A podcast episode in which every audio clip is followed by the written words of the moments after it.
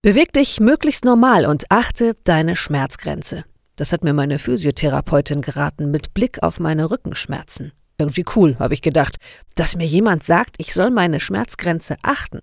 Normalerweise sag ich mir selber eher, hau rein, geh drüber, da geht noch was. Und irgendwann brösel ich dann auseinander, weil aber auch gar kein Sprit mehr im Tank ist, weil ich ausgepumpt bin, emotional und körperlich. Achte deine Schmerzgrenze. Mich erinnert dieser Rat an den Propheten Elia aus dem Alten Testament der Bibel. Elia hat sich so sehr für Gott verausgabt, dass er zerbröselt. Elia legt sich unter den Busch in der Steppe. Elia will nur noch sterben. So erschöpft es Elia. Die Reaktion von Gott?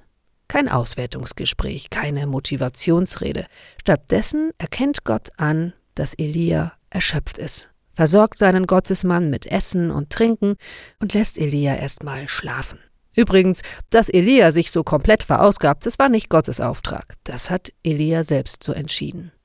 Ich wünsche mir für dieses Jahr, dass Menschen ihre Erschöpfung gegenseitig so anerkennen, wie Gott die Erschöpfung beim Elia anerkennt. Ich wünsche uns Fürsorge, für andere und für uns selbst. Bewegt euch möglichst normal und achtet eure Schmerzgrenze. Einen behüteten Sonntag euch.